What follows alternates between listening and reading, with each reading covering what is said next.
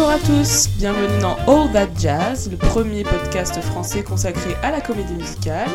On est toujours Anna et Fanny. Et aujourd'hui, on vous propose un nouvel épisode gros plan consacré à Podane. Podane, c'est d'abord un film de Jacques Demy, sorti en 1970, adapté du conte de Perrault du même nom, et une pièce de théâtre euh, musicale très récemment montée à Paris au théâtre Marigny que nous avons vu également. Alors, Fanny, c'est à toi que revient le gros morceau. Nous pitcher Podane. Alors, euh, Podane, donc le conte de Perrault, c'est donc un conte de fées qu'on raconte aux enfants en dépit d'une histoire qui n'est pas du tout adaptée aux enfants. Je On peut le dire. dire plus. Podane raconte donc l'histoire d'un roi et d'une reine, euh, comme souvent des contes de fées, qui vivent euh, au tout début très heureux dans un royaume qui a la caractéristique d'être très riche, car ce royaume possède un âne qui a comme particularité de faire du caca en or. Je ne sais pas trop comment formuler ça. C'est ça. Malheureusement, euh, ce euh, royaume est endeuillé lorsque la reine vient à mourir et euh, le, donc sur son lit de mort, le roi fait à la reine la promesse de ne pas se remarier à moins qu'il trouve une princesse qui soit aussi belle et intelligente je suis pas sûre. Ah, non, juste belle, alors aussi belle qu'elle. Je vous dis ce détail car ça a son importance quelques temps plus tard. Donc une fois que le roi est sorti de sa période de deuil, on lui réclame qu'il euh, ait euh, à nouveau une épouse. L'embêtant, c'est qu'il a donc fait cette promesse. On lui propose donc les princesses libres des environs, mais il rejette tous les portraits arguant qu'elles sont soit laides, soit borgnes. mais finalement, une princesse trouve grâce à ses yeux, sauf que celle-ci a la particularité d'être sa fille. Et oui, voilà la bonne idée du siècle, puisqu'il n'a pas trouvé de, de, princesse aussi belle que sa défunte femme, il va donc épouser sa fille, parce qu'elle est très belle. Donc, euh, la fille en question, qui est l'héroïne de, l'histoire, hein, qui va s'appeler Podane, on verra par la suite pourquoi? N'est pas très emballée par l'idée, enfin on reviendra peut-être tout à l'heure sur l'ambiguïté, mais en tout cas elle va demander conseil à sa marraine, la fée des lilas, pour euh, échapper à cette union qu'elle ne désire pas. Et donc la fée des lilas a pour idée de demander au roi, enfin de faire demander par Podane au roi, un certain nombre de demandes qu'elle juge inaccessibles. Alors elle va d'abord lui demander une robe couleur euh, du temps, puis couleur euh, de lune, puis couleur du soleil. Mais à chaque fois, le, roi va réussir à prodiguer ses robes magnifiques. Et la dernière demande que fera Podane, d'où son nom, j'en viens à ce point-là. La dernière demande que fera Podane, c'est d'avoir la peau de ce fameux âne qui euh, prodigue de l'or. Et le père de Podane euh, tuera l'âne et lui portera sa peau en gage de son désir de l'épouser. Donc poussé au dernier ressort, Podane quitte le royaume et va se réfugier dans un royaume voisin où elle devient euh, Souillon, comme l'indique le, conte, c'est-à-dire euh, sorte de bonne à tout faire euh, du village. Un jour, le prince donc de ce nouveau royaume passe par hasard et aperçoit Podane alors qu'elle est dans sa maisonnée et qu'elle porte sa, robe. Du coup, le, bah, le prince, il est charmé et il demande à ce que Podane lui fasse un gâteau. Elle saisit cette occasion pour discretos glisser dans le gâteau une bague et c'est cette bague donc que le prince va euh, trouver évidemment en manquant de s'étouffer. Hein. C'est grâce à cette bague qu'il va retrouver Podane puisqu'il va faire chercher toutes les femmes du royaume et un peu sur le, même modèle que le, modèle de Cendrillon. En fait, mm. il va faire essayer la bague aux différentes filles et retrouvera Podane et à la fin donc il épouse Podane et entre temps euh, le, père de Podane est revenu de son idée saugrenue et a plutôt épousé la fée des lilas. Ça paraît plus approprié. Donc voilà, tout se finit bien, euh, ils vécurent heureux et eurent sans doute beaucoup d'enfants, comme dans tous les contes. Voilà pour mon résumé de Fontaine. Magnifique résumé. Donc euh, on va d'abord s'intéresser évidemment au film de Jacques Demy de 1970. Donc c'est un gros succès de Demy, un hein. gros succès en salle et même le plus gros du réalisateur en France, avec plus de 2 millions de spectateurs. C'est un film qui va sortir pour les fêtes hein, en décembre 70, euh, selon la volonté du réalisateur et qui du coup euh, profite naturellement de cette période de fête pour réaliser ce bon score dans les salles. Pour replacer le film dans le contexte de la carrière de Jacques Demy, Demy à ce moment-là sort de deux grands succès que sont Les Parapluies de Cherbourg en 64 et Les Demoiselles de Rochefort en 67. Et en gros, à cette période-là, Hollywood est venu le chercher, puisque ce sont deux films qui sont relativement bien connus aux États-Unis. dans l'idée qu'il vienne faire une comédie musicale, sauf que c'est pas du tout ce que Jacques Demy va faire. Il va tourner à Los Angeles Model Shop, qui est une chronique mélancolique de la vie d'une femme. Cette femme, c'est Lola, l'héroïne du premier film de Jacques Demy, qui s'appelait Lola. Ça se déroule à Los Angeles et c'est pas du tout une comédie musicale ultra colorée comme on aurait pu l'imaginer du film suivant de Jacques Demy après Les Demoiselles de Rochefort. En gros, c'est un échec. Le studio euh, américain euh, qui a embauché Jacques Demy est moyennement content et Jacques Demy, lui, est moyennement convaincu de son expérience avec les studios américains.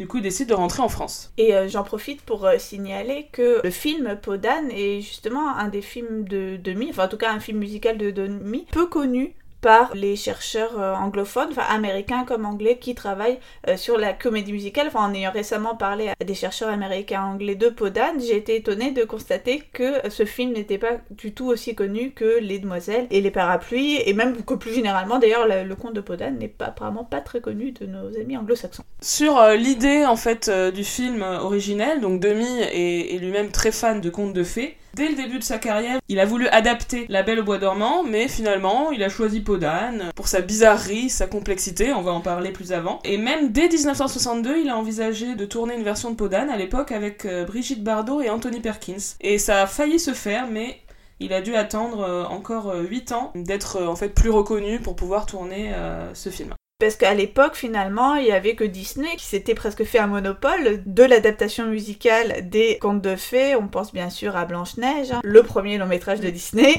mais aussi à Cendrillon, La Belle au Bois dormant. Et euh, le premier plan de Podane est justement un livre qui s'ouvre exactement comme dans les classiques Disney, à Broadway également, on a vu des comédies musicales qui euh, étaient des adaptations de contes de fées, comme le Cinderella de Roger C. Hammerstein en 57 avec Julie Andrews, ou encore en 59 Once Upon a Mattress, une adaptation de La princesse au petit pois de Andersen. Alors lui, dans Podane, Demi, il va traiter le conte au sérieux. Il va choisir un conte qui a une certaine, euh, une certaine noirceur. D'ailleurs, c'est ce qu'il a fait en fait l'année d'après, en adaptant le conte Le joueur de flûte de Hamelin des frères Green, un film qu'il a tourné en anglais avec le chanteur euh, folk Donovan dans le rôle principal, mais qui est euh, beaucoup plus méconnu que Podane, mais un très beau film. Qui est aussi un film musical Tout à fait, ouais, ouais. Et il a même plus tard eu pour projet de tourner une version moderne de Cendrillon sur patin à roulettes. Alors là, j'aurais aimé voir ça, je crois que ça devait s'appeler Skaterella ou quelque chose comme ça. Donc euh, il avait des idées originales, on peut le dire. il a failli faire ça aux États-Unis. Je crois qu'à un moment, Francis Ford Coppola a été intéressé pour le produire. Mais bon, ça ne s'est jamais fait comme quoi il y a des rêves de cinéastes qu'on ça rend curieux quand même.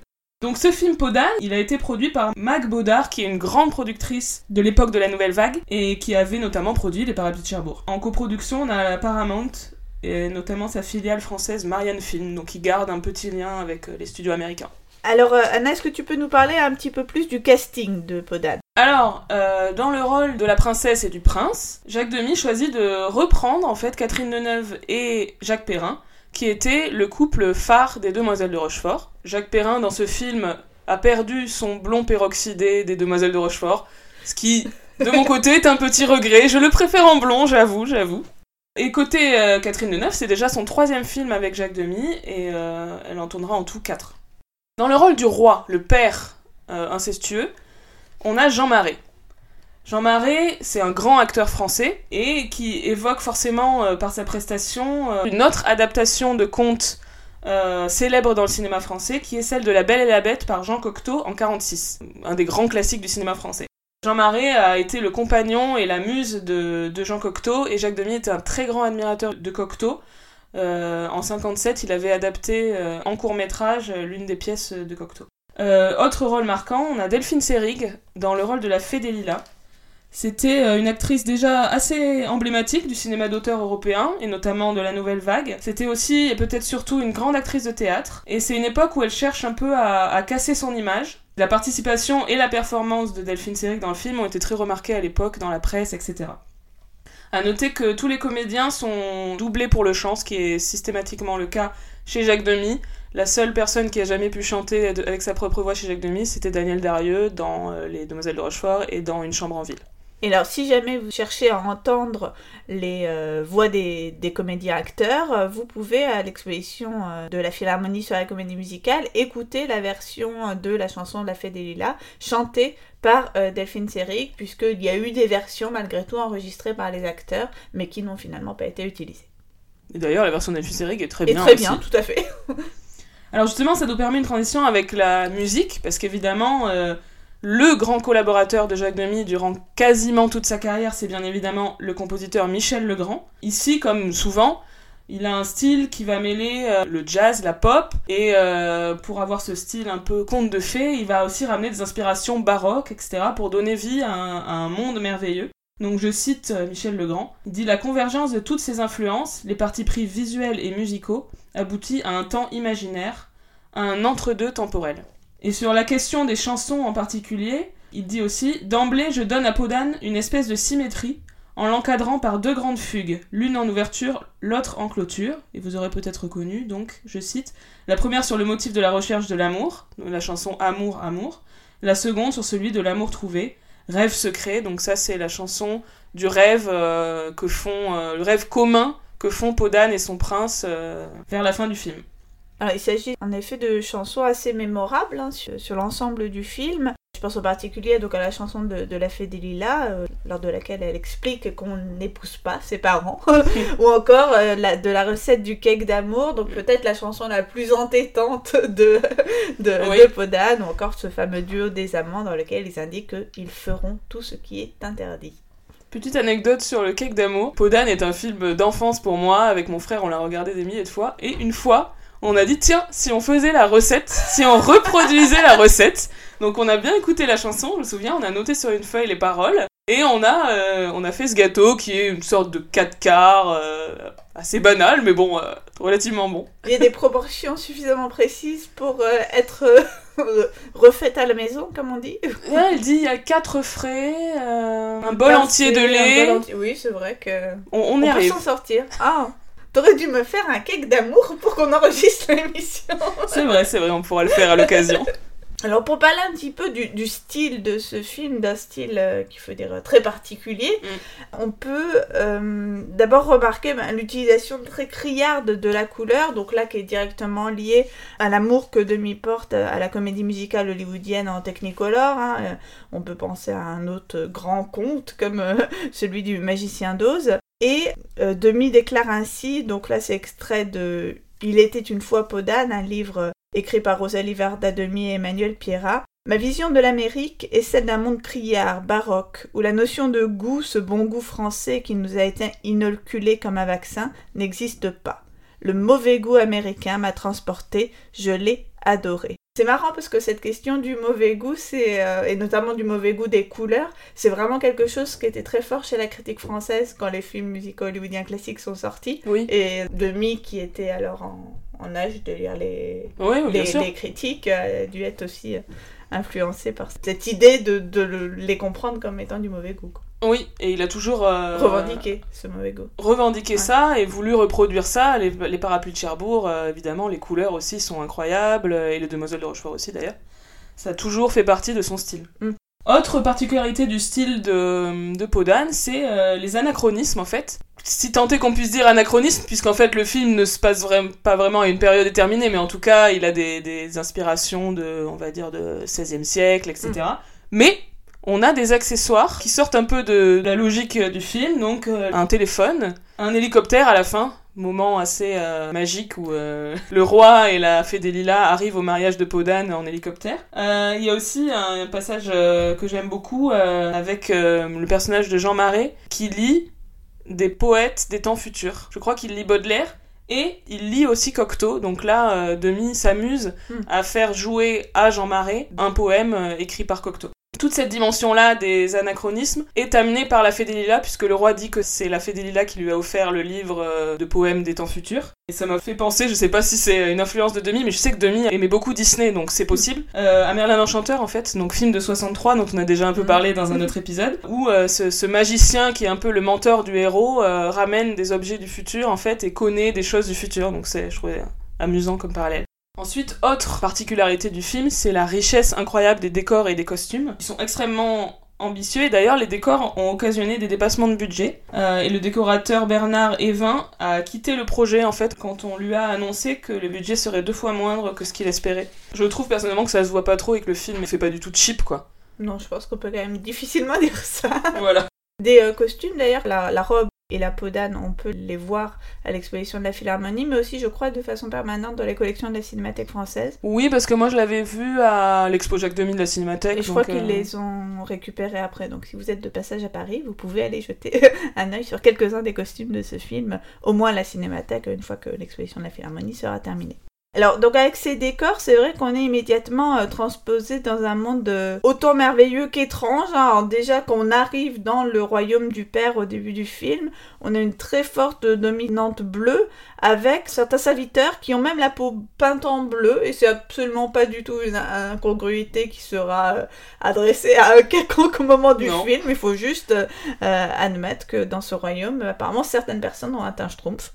Il y a beaucoup de choses assez euh, marquantes euh, et incongrues lorsqu'on prend la peine en fait de s'y attarder, comme ce trône du roi en, en forme de chat géant, enfin plutôt en peluche de chat géant, euh, assez étonnant. Et après, en fait, lorsqu'on entre dans le deuxième royaume, le royaume du prince, on est euh, cette fois plutôt clairement dans une dominante rouge avec des chevaux peints en rouge. Donc là, peut-être on retrouve aussi les chevaux colorés du magicien d'Oz, hein, le fameux cheval qui change de couleur à l'arrivée du pays d'Oz. Peut-être est-ce une allusion. C'est possible, c'est possible. Il y a d'ailleurs une autre chose qui m'a fait penser au magicien d'Oz, c'est au moment où Podane se regarde euh, dans le miroir et euh, qu'elle voit ce qui se passe au euh, royaume avec donc son père qui est en train de la chercher. Et ben ça m'a fait penser au moment du magicien d'Oz lorsque la méchante sorcière de l'Ouest montre à Dorothy dans sa boule de cristal combien sa tante aime ce morfond de son absence et ce qui se passe au Kansas tandis qu'elle elle est au pays d'Oz. Alors je sais pas si c'est un cliché, puisque c'est quelque chose qu'on retrouve, tu disais Anna aussi, dans La Belle et la Bête. La Belle et la Bête de Disney de 92, où effectivement Belle euh, voit euh, ce qui se passe euh, au village avec son père en regardant son miroir magique. Alors est-ce que euh, les créateurs de Disney ont vu Podane? Mais alors par rapport à Disney et Podane, j'ai j'ai lu que euh, à une époque Disney a contacté, euh, c'était au début des années 90, donc Jacques Demy venait de mourir, euh, a contacté ses héritiers euh, pour éventuellement faire une version euh, dessin animé de Podane, euh, mais ça me paraît quand même assez étrange parce que le bon, Podane c'est quand même une histoire assez euh, particulière, donc je sais pas si ça aurait convenu à Disney. D'ailleurs, le projet est assez vite tombé à l'eau. Euh, sur cette question des décors, je voulais signaler l'existence d'un documentaire qui s'appelle Podam, Hmm. qui est sorti en avril 2018. En fait, sur des archéologues qui ont exhumé les vestiges du tournage de Podane, donc notamment les décors de forêt, là où il y avait la- le décor de la cabane de Podane, et de clairière, où la fée des lilas euh, chante sa, sa célèbre chanson. Donc on voit les héros du film retourner sur le lieu de tournage, trouver des fragments dans, le, dans la terre, etc., parcourir des archives, c'est très intéressant. Ça prouve aussi que le souci écologique n'était pas très présent à l'époque, parce que vraiment, ils, ils ont apparemment... euh, ils ont rien nettoyé en partant, l'équipe du film. hein. C'est incroyable, parce qu'ils retrouvent vraiment des choses, des accessoires, euh, Ah oui, des paillettes. Mais en retournant quand? Euh, récemment Enfin, très, Très récemment. Ah ouais. Ah, c'est fou C'est vraiment euh, 40 ans après, euh, voire plus, qu'ils sont retournés et qu'il y avait encore des choses euh, sur le sol de la forêt. Ils sont allés un peu en profondeur dans la terre, mais, c'est étonnant. hein. À voir, un film assez intéressant. Parmi les lieux de tournage du film, on, vous aurez sans doute reconnu euh, le château de Chambord qu'on voit particulièrement bien au début du film avec un, un plan large, un des grands monuments historiques français. Jacques Demy qui œuvre aussi pour le patrimoine français. Alors, il y a un certain nombre de, thématiques qui sont abordées euh, dans ce film. Tout d'abord, euh, peut-être ce qu'on pourrait appeler une alliance contre-intuitive, peut-être, entre la féerie et la noirceur. C'est quelque chose qui est en fait très fréquent chez Demi. Cet abord très pop, très coloré, qui va se doubler au fur et à mesure euh, d'une certaine noirceur. Ça marche pour tous ces films. Euh, Peut-être un peu moins pour les Demoiselles de Rochefort, même si euh, il y a des choses quand même, par exemple dans les Demoiselles de Rochefort, le- l'histoire du serial killer, enfin des trucs un peu noirs Mm. derrière le... Une apparente légèreté. voilà, exactement. Ici, évidemment, euh, la noirceur vient par euh, la violence de, de l'inceste, enfin la question de l'inceste. Aussi le, le côté sale, la sauvagerie un peu qui est amenée par cette peau d'âne, qui est quand même un, un vêtement un peu bizarre, enfin euh, c'est quand même particulier. Et puis aussi euh, la pauvreté, la violence, le rejet euh, que va subir euh, Podane quand elle arrive euh, dans le village du royaume du prince, qu'on entend notamment dans la chanson Les Insultes, où euh, les habitants du village vont l'insulter de diverses manières parce qu'ils la trouvent sale, etc. D'ailleurs, dans cette chanson, on entend les voix de Demi et de Legrand. Et apparemment, on y voit aussi Coluche. Tout à fait. Une des premières apparitions cinématographiques de Coluche est dans ce film où il joue justement un des habitants du village qui insulte Podane. Voilà. À propos de ce mélange de merveilleux et de choses un peu plus euh, sordides, voici ce que Jacques Demy raconte. Je voulais avoir d'un côté le sujet enfantin, merveilleux, qui plairait aux gosses, et la vision adulte d'un récit complètement pervers devant lequel le public se mettra ou non des œillères selon son degré de puritanisme. Le scénario est truffé de pièges. C'est l'histoire d'une libération. Au début du voyage, il y a les fantasmes, puis le passage dans l'autre monde provoque une série de déblocages avec la scène du rêve, puis celle de l'essayage de l'anneau. Sujet particulièrement euh, noir que tu as déjà mentionné Anna, c'est celui de l'inceste. Il me semble que c'est pas la première fois qu'on voit ça chez Demi. C'est un sujet qui revient plusieurs fois, de manière plus ou moins discrète, tout au long de l'œuvre, et qui va être concrétisé à la fin, donc là, spoiler alerte, dans le dernier film de Jacques Demy en 1988 qui s'appelle Trois places pour le 26 avec Yves Montand. L'inceste est consommé. Yves Montand couche avec sa fille sans savoir que c'est sa fille. Ça travaille euh, toujours un peu euh, l'œuvre de Jacques Demy. Autre thématique évoquée par l'œuvre et par le cinéma de Jacques Demy souvent, c'est euh, l'émancipation du personnage féminin qui au début est passive, euh, à la merci d'un père tyrannique en fait, euh, et qui va au fur et à mesure du, film prendre son indépendance. Elle va habiter toute seule, certes dans une cabane complètement sordide, mais quand même. Et puis même prendre les choses en main. Lorsqu'elle met la bague dans le gâteau, elle fait preuve quand même de, beaucoup d'astuces. J'y aurais pas pensé personnellement. C'est subterfuge pour me faire remarquer du prince, donc euh, très bonne idée. Autre chose amusante sur les thématiques du film, c'est le fameux Nous ferons ce qui est interdit, donc dans la chanson du prince et de la princesse, qui est très d'époque en fait. On est en 60 euh, c'est euh, la période hippie, la libération sexuelle. Donc, euh, dans la chanson, évidemment, les allusions au sexe sont un petit peu cachées, moyennement cachées, on va dire. voilà, le fait de fumer la pipe en cachette, etc., se gaver. Et puis, à l'image, il se roule dans l'herbe, etc. Dans le cadre d'un film pour enfants, il ne pouvait pas faire beaucoup plus pour figurer une éventuelle relation sexuelle entre les personnages. Et en plus, euh, je suis assez d'accord que le moment où il se roule dans l'herbe, ça évoque quand même assez fortement la drogue, en tout cas le fait d'avoir pris de la drogue. Et aussi la drogue, bien sûr, bien sûr. C'est clairement euh, aussi une On des se demande forcément ce qu'ils ont pris avant de, de, tourner de telles images. C'est évidemment une allusion, et c'est dans la continuité de cette idée que, euh, voilà, il parle de, de, cette période hippie où ça circulait beaucoup. Demi et Varda connaissaient très très bien la contre-culture américaine, ils ont vécu aux États-Unis. Donc Agnès Varda, la compagne de Jacques Demy. Donc comme je l'ai dit, quand Demi est allé tourner son film, Varda est venue aussi, elle a aussi tourné là-bas. Et il connaissait euh, des gens, notamment Jim Morrison, donc le chanteur des Doors, qui est venu sur le tournage de Podane, le tournage de la dernière scène du mariage. Et on voit les images de Jim Morrison sur le tournage dans le documentaire d'Agnès Varda, L'univers de Jacques Demi. Vraiment euh, à voir, on peut le trouver sur internet. Et alors il y a un prisme qui est particulièrement euh, fécond pour lire ou relire le cinéma de Jacques Demy, c'est celui du queer. Tout à fait. Alors, c'est notamment dans le livre de Anne Dugan, Enchantement désenchanté, les contes queer de Jacques Demy, que euh, j'ai pu trouver euh, les interprétations les plus intéressantes autour de cette question. Donc dans ce livre, euh, la chercheuse a une double approche. elle veut lire le cinéma de Demy en termes féeriques et queer. Je cite, Le cinéma de Demy s'inscrit ainsi dans toute une histoire du conte qui le valorise et en fait un genre légitime et adulte, doté de potentiel subversif, sinon révolutionnaire. Elle va particulièrement étudier le caractère queer du cinéma de Demi, qui selon elle le distingue des autres cinéastes de la nouvelle vague, qui sont euh, ses contemporains, qui effectivement euh, font un cinéma qu'on pourrait qualifier de très hétérosexuel. C'est pas du tout un reproche, euh, j'adore Truffaut et Godard, mais c'est de fait. C'est ici qu'on peut rappeler que, que Jacques Demy était bisexuel et que, même s'il n'en a pas beaucoup parlé, ça traverse quand même son œuvre. Et alors sur Podane, Dugan parle spécifiquement du camp. Et alors le camp, c'est euh, une notion qu'on a déjà employée. oui, tout à fait, mais qu'on n'a pas explicité. Mais qu'on n'a pas forcément euh, déjà défini. Donc on s'était dit que c'était l'occasion de parler du camp. Le camp, finalement, c'est assez difficile à, à définir déjà. C'est compliqué à exprimer parce que déjà, c'est à la fois une sensibilité et une esthétique et c'est quelque chose qui est avant tout associé à la subculture gay masculine. C'est un terme qui apparaît euh, au début du siècle, enfin au début du XXe siècle, en 1909. Et le quimp au début, ça va désigner un comportement ostentatoire, exagéré, affecté et théâtral, parce que tout simplement ça vient du mot français camper. Euh, on dit camper par exemple un personnage, un rôle. Euh, ce sens va s'infléchir dès le début des années 30 pour plus spécifiquement qualifier un comportement visiblement efféminé chez un homme euh, homosexuel et donc va à partir des années 30 commencer à désigner la culture homosexuelle.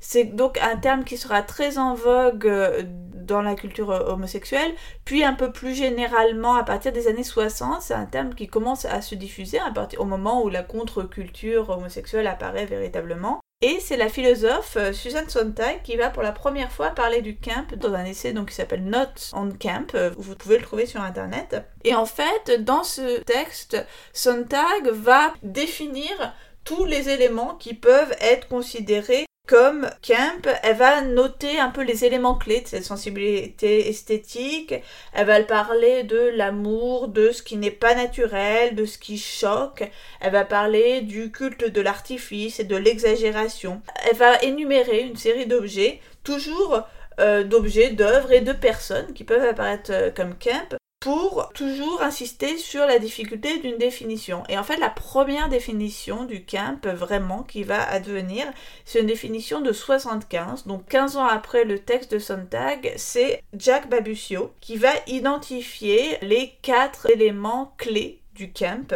l'ironie, l'esthétisme, la théâtralité et l'humour. Le camp va alors désigner tout ce qui est incongru, outré, et ce qui surtout va exposer son caractère artificiel. Et là où euh, le camp rejoint la culture homosexuelle, c'est que en se focalisant sur les apparences extérieures des rôles, le camp va sous-entendre que tous ces rôles sont artificiels, puisqu'on voit que ce sont des rôles.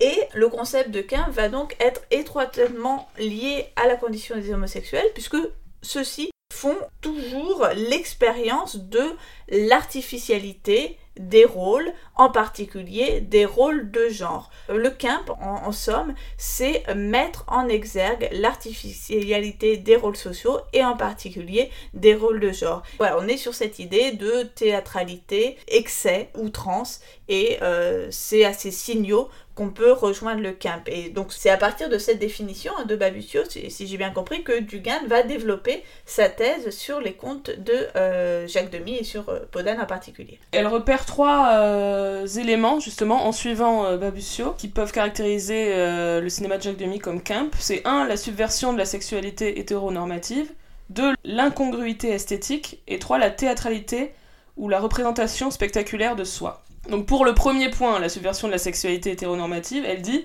L'inceste fonctionne, fût de manière problématique, on peut lui reconnaître que c'est problématique, comme une représentation des sexualités queer. En même temps, c'est ambigu parce que le parcours du film, c'est quand même que la princesse va échapper à, cette figure masculine toute puissante, euh, cette figure patriarcale, pour retrouver certes une relation hétérosexuelle, mais en tout cas un peu plus égalitaire. Mais d'un côté, d'autres indices disent le contraire, et c'est ce que Dugan euh, choisit de mettre en avant. Elle dit que la princesse, à un moment, n'est plus autant contre l'idée d'épouser son père que ça. Oui, particulièrement au moment où elle reçoit la deuxième robe, hein, la robe couleur de lune.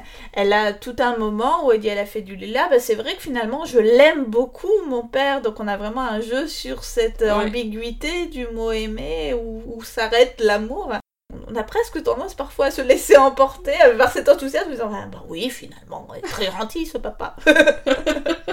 il, lui la couvre de cadeaux, que demander de plus Aussi, ensuite, il y a le fait qu'on peut comprendre à la fin que l'interdit posé par la fée des lilas, donc qui dit euh, on ne peut pas épouser son père, euh, l'était aussi, et peut-être surtout parce qu'elle voulait elle-même épouser le roi. C'est ça qui arrive à la fin. Donc c'était un peu une hypocrisie de la part de la fée des Lilas de condamner comme ça l'inceste. Dès le début, il y a un peu une allusion à ça, parce que oui. Podane, elle lui demande Mais pourquoi est-ce que vous, en voulez à mon père comme ça? Oui, on sent qu'il y a un passif entre, entre la fée des Lilas et le roi, euh, qu'ils ont peut-être eu euh, une petite histoire, que c'est pas très bien terminé, et tout ça. Et euh, Dugan dit aussi qu'à la fin, Lorsque la fée dit à Podane tout va bien, j'épouse votre père, que Podane a l'air déçu. Alors moi j'avoue que je garde mon interprétation d'enfant et je ne l'avais pas interprété comme ça, mais c'est vrai qu'on peut euh, interpréter le regard un peu euh, mi-figue mi-raisin de Podane sur euh, peut-être finalement elle aurait bien aimé se taper son père, bon, je ne sais pas. Pour reprendre cette histoire de définition du camp, donc la deuxième proposition c'était l'incongruité esthétique, là je pense qu'on en a déjà parlé de manière abondante. Le troisième point, c'était la théâtralité ou la représentation spectaculaire de soi. Alors ici, j'ai eu que Deneuve euh, raconte que Jacques Demy en fait demandait aux comédiens de tout surjouer. Typiquement, c'est quelque chose qui fait penser au camp. Et les personnages aussi, euh, dans la caractérisation, sont souvent euh, dans la représentation. La fée des lilas qui est très coquette. Euh, on a le moment où Podane, avec son miroir, lorsque le prince la regarde par la fenêtre de la cabane, elle joue avec son image, etc. Encore pour citer Anne Dugan, Demi donne une version camp de ce classique du conte en en faisant ressortir les éléments potentiellement subversifs présents dans la version antérieure de ce récit et en y introduisant des caractéristiques de l'esthétisme gay le cinéma de Jean Cocteau étant pour lui une source particulière d'inspiration.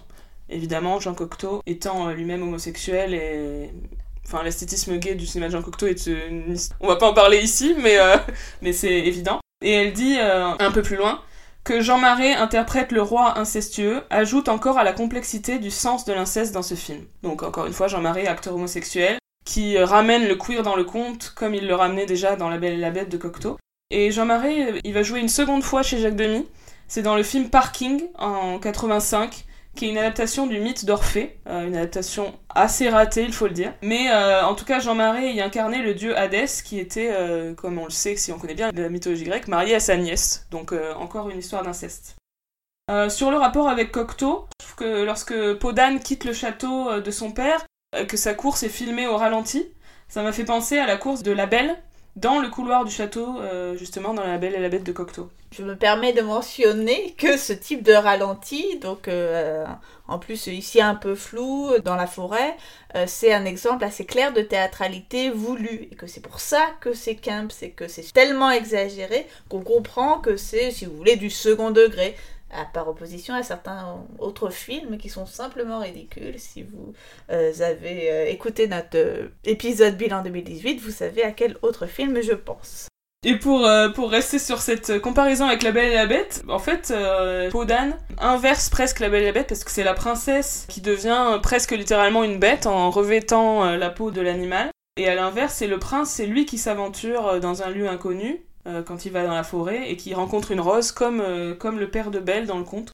Et ça nous permet presque naturellement de faire une, une transition avec euh, le rapport de, Jacques Demy à Disney. Et notamment, Dugan parle de la scène de préparation du gâteau. elle dit qu'il est possible d'y voir une parodie, ou une version camp donc, de la scène du rangement dans le Blanche-Neige de Disney. Donc pour rappeler ce que c'est, la scène du rangement dans le Blanche-Neige de Disney, c'est la fameuse chanson Siffler en travaillant, où euh, Blanche-Neige nettoie la maison des nains en leur absence avec euh, tous les animaux. Donc c'est à l'origine d'un cliché qui est un peu récurrent dans plusieurs films de Disney, euh, l'idée d'une chanson chantée pendant une tâche ménagère en gros. Donc là c'est vrai que c'est ça qui se passe. Et donc ici dans la préparation du cake d'amour, l'héroïne donc elle a deux incarnations qui se répondent l'une à l'autre de manière assez étrange, l'une dans sa peau de bête et l'autre dans sa robe dorée. Donc en fait, aucun de ces deux costumes n'est très pratique pour faire la cuisine, si je peux me permettre. Donc c'est là qu'on voit que c'est que c'est too much quoi. Ouais, c'est comme courir dans la forêt, c'est pas idéal en robe à crinoline. c'est ça. Euh, voilà, de manière générale, euh, il y a des références à Disney dans Podane, hein. donc on a déjà parlé du fameux euh, livre qui s'ouvre au début du film. Euh, moi, j'ai pensé, lorsque la reine meurt au début, elle est mise dans un cercueil de verre, un peu comme euh, Blanche-Neige. oui, alors ici, on a aussi une connotation assez forte, je trouve, vision du futur des années 70 avec de, toutes ces formes très rondes. Oui, elle est dans une bulle, en fait, donc ça évoque presque une forme de science-fiction. Enfin, mais oui, je pense que le futurisme est aussi une des influences de, de Podane, c'est clair. Alors maintenant que nous avons parlé euh, de manière non exhaustive, mais néanmoins déjà, euh, déjà, déjà détaillée de, euh, du film, nous allons parler de la pièce Podane de 2018. Alors, il s'agit donc ici d'une adaptation d'un film pour la scène. Hein. c'est une création originale à partir du film. C'est la première fois que le film est adapté sur scène, à la manière euh, dont ça avait été fait, par exemple, pour euh, Un Américain à Paris, il y a quelques années au Châtelet. Hein. C'était vraiment, on partait d'un film pour faire une pièce. C'est donc un spectacle qui se joue depuis novembre 2018. Et donc, le spectacle qui a été le spectacle de réouverture du théâtre Marigny réouverture à l'occasion de laquelle Jean-Luc Choplin, anciennement directeur du théâtre du Châtelet, prend la direction du théâtre Marigny. D'ailleurs, Jean-Luc Choplin avait monté en 2014 les parapluies de Cherbourg au théâtre du Châtelet avec déjà euh, Marie Aubert qui ici joue le rôle de Podane qui jouait déjà le rôle principal dans Les Parapluies de Cherbourg. C'était donc un spectacle très familial et évidemment bien calibré pour les fêtes de fin d'année 2018. Alors, c'est une adaptation que j'ai trouvée extrêmement proche du film, en fait, au mot et à la scène près. En tant que personne connaissant le film par cœur, euh, ça m'a vraiment frappé à quel point c'était très proche. Ce qu'on m'a dit, mais ce sont des oui-dire, c'est que les ayants droit, en gros Agnès Varda et, peut-être ses enfants, ont insisté pour que ça ne s'éloigne pas trop du film. Donc peut-être qu'il y avait aussi euh, un empêchement de ce côté-là de la part des créateurs de la pièce, ce qui pourrait expliquer qui peut être aussi euh, une vraie volonté de jouer sur le plaisir du spectateur qui reconnaît vraiment le film. Enfin, moi, euh, je, connais beaucoup moins le, film euh, que toi, mais en tout cas, j'ai vu deux fois le spectacle et les deux fois, j'ai été frappée par combien les gens autour de moi ont tous dit ça. Enfin, à l'entracte, tout le monde dit Ah, c'est exactement mm. comme le film. Et les gens derrière, les gens devant, enfin, tous les gens qui connaissent le film remarquent à quel point c'est proche. Il euh, y a quand même euh, quelques ajouts assez sympas comme euh, la trottinette et les patins à roulettes, non De la Fée des Lilas Tout à fait, oui. Tout à fait. Donc c'est vrai que la Fée des Lilas, c'est un, des aspects assez original de la version scénique. Donc elle est jouée par Emma Kate Nelson, qui est une comédienne britannique qu'on a vue au Châtelet ces dernières années, notamment dans Singing in the Rain, où elle jouait Lina Lamont, et aussi dans 42nd Street. Alors Jean-Luc Choplin avait dit qu'il avait choisi une fée des lilas anglaise parce que, je cite, elle a de la classe. Et que comme ça, d'ailleurs, elle était forcée euh, d'articuler euh, le mérite si sillon du début de la chanson. Effectivement. Une étrangère. sur l'interprétation, moi j'avais un petit regret euh, sur le, le roi en fait. Je pense que c'est évidemment la direction d'acteur qui fait faire ça aux comédiens. Je trouve qu'il en fait trop, que c'est très caricatural, qui surjoue le côté creepy sans doute dans une volonté humoristique, d'ailleurs ça fait, euh, ça fait rire les gens, ce côté euh, vraiment très bizarre du roi. Euh. Mais je trouve qu'on perd la subtilité qu'avait Jean Marais, mm. qui est un acteur extrêmement théâtral, hein, c'est pas du tout la question, c'est pas du naturalisme le jeu de Jean Marais, mais il était théâtral dans le bon sens du terme parce qu'il jouait, il jouait le rôle au premier degré. Il n'y avait pas cette espèce de clin d'œil aux spectateurs pour les faire rire qui me dérange un peu, je trouve, dans la, dans la version scénique.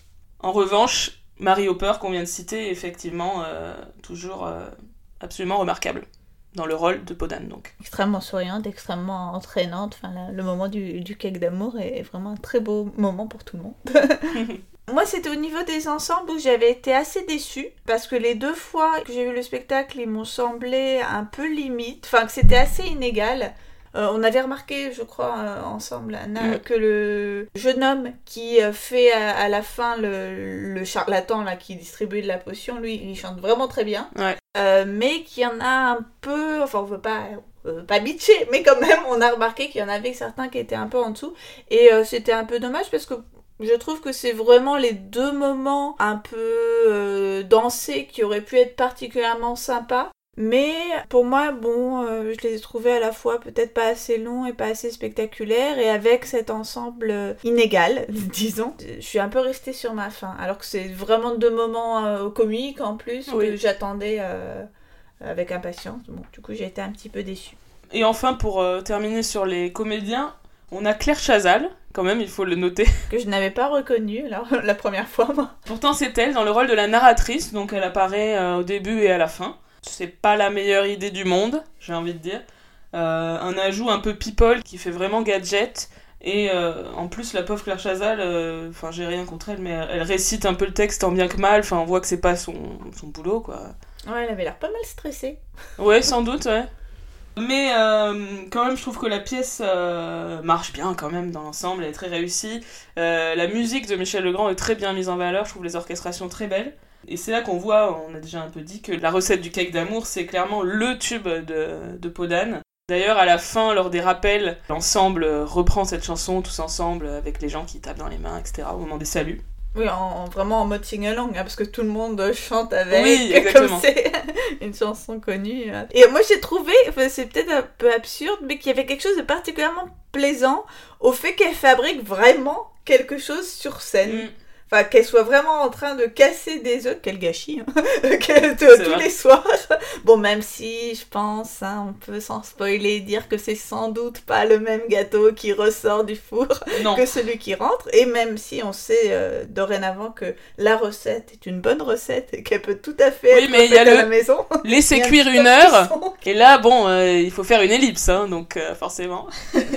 Et moi, ce qui m'a marqué, que c'est le premier numéro du spectacle où les gens ont applaudi. Enfin, vraiment en mode Mhm. euh, showstopper. Bon, déjà, la chanson est magnifique, mais je pense qu'il y a vraiment ce côté. Bah, c'est une performance qui ne ment pas. Tu sais, c'est souvent ce qu'on dit aussi à des performances de danse qui, par exemple, ne peuvent pas être feintes par des acteurs. Mhm. Bah là, elle fait vraiment un gâteau et je pense qu'il y a quelque chose de satisfaisant dans ça en, en soi. Enfin, Ouais. et c'est même le premier numéro qui donnait l'autorisation d'applaudir, parce qu'après, le public a applaudi à plusieurs reprises, alors qu'il n'est pas applaudi du tout. D'accord. Autre moment que j'ai vraiment bien aimé, c'est la scène du duo amoureux, donc le fameux euh, rêve secret d'un prince et d'une princesse, où en fait les deux comédiens s'envolent dans les airs.